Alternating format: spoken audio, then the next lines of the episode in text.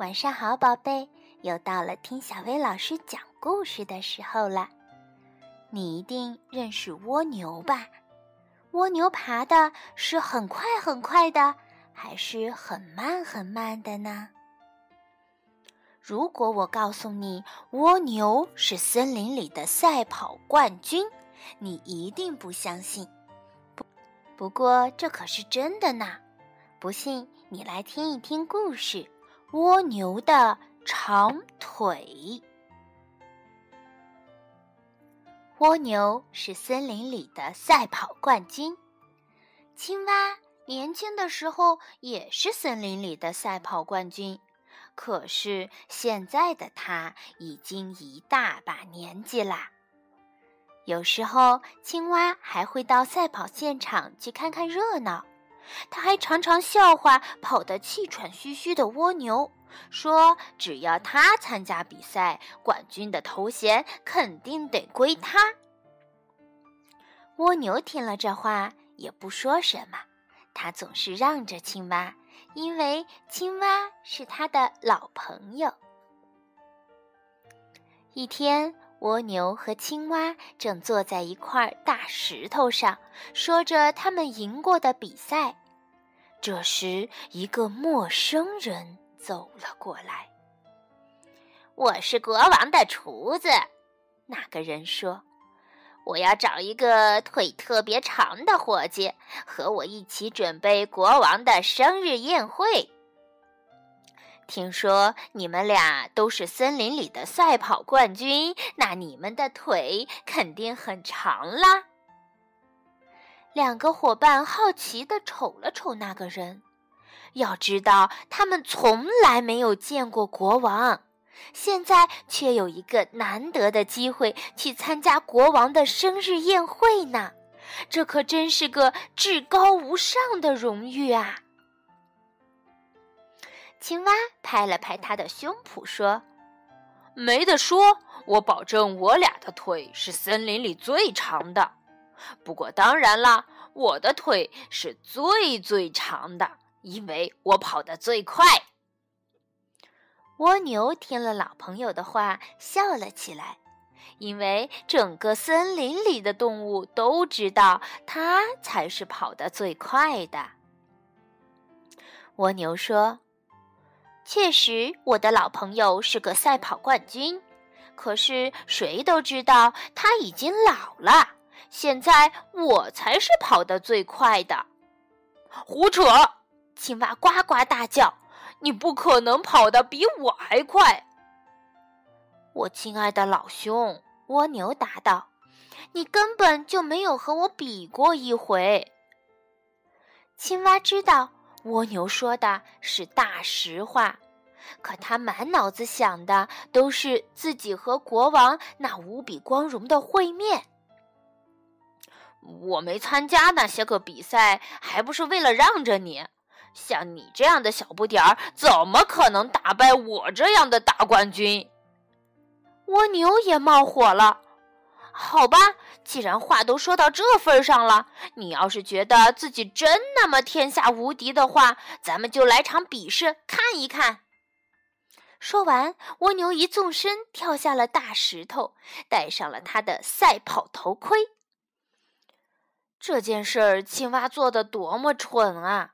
他根本就没有办法打败蜗牛，他太老了，已经跑不动了。比赛的结果只能是输给蜗牛，证明蜗牛才是森林里的赛跑冠军。可是，如果不参加比赛，青蛙就连和国王见一面的机会也没了。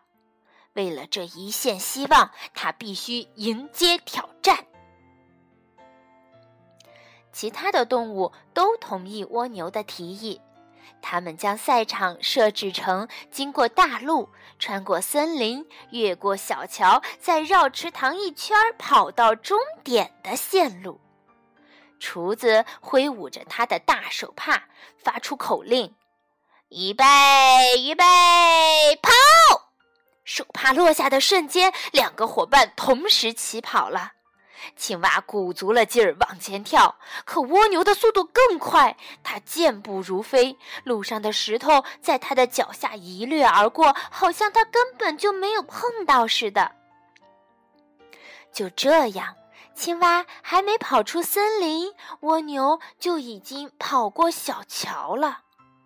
蜗牛跑着跑着，经过青蛙家的时候，它不禁想起了过去和青蛙在一起说说笑笑的情景。蜗牛停下来，回头望了望，青蛙正从森林的那边使劲儿地跑着。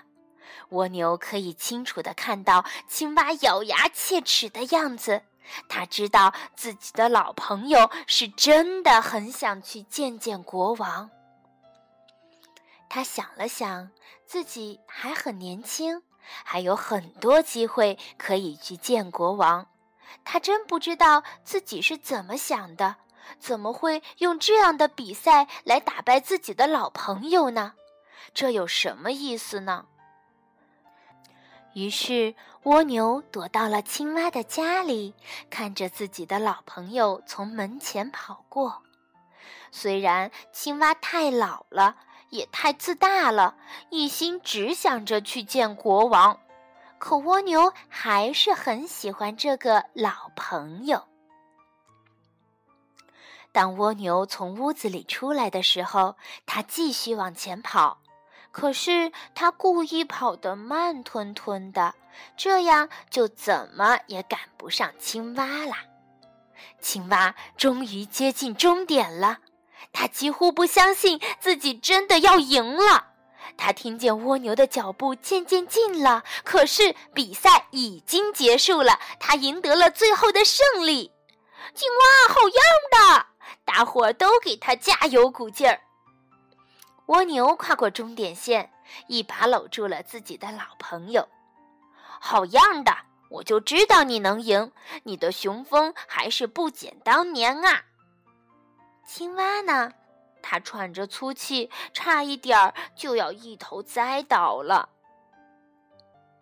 好极了，厨子说：“看起来青蛙就是那个能帮我办好生日宴会的大救星了。”哦，还有你，厨子又对蜗牛说：“你的长腿也很棒，过些时候我一定会回来找你的。”厨子把青蛙放进了他的口袋，然后朝着王宫走去。青蛙去了王宫，但是他并没有见到国王。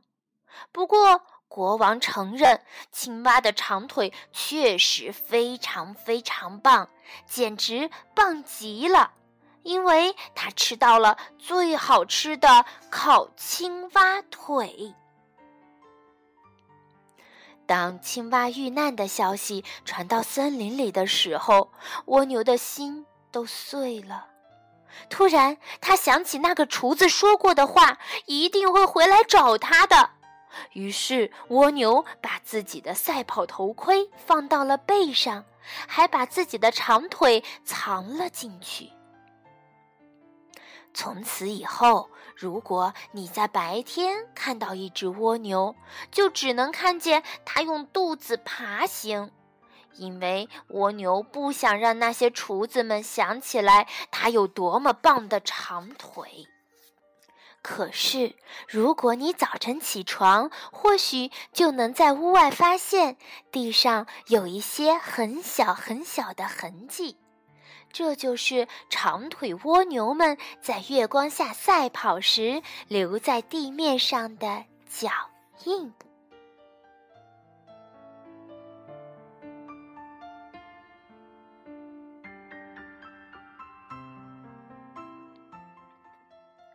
好啦，今天的故事就到这儿啦，晚安，宝贝。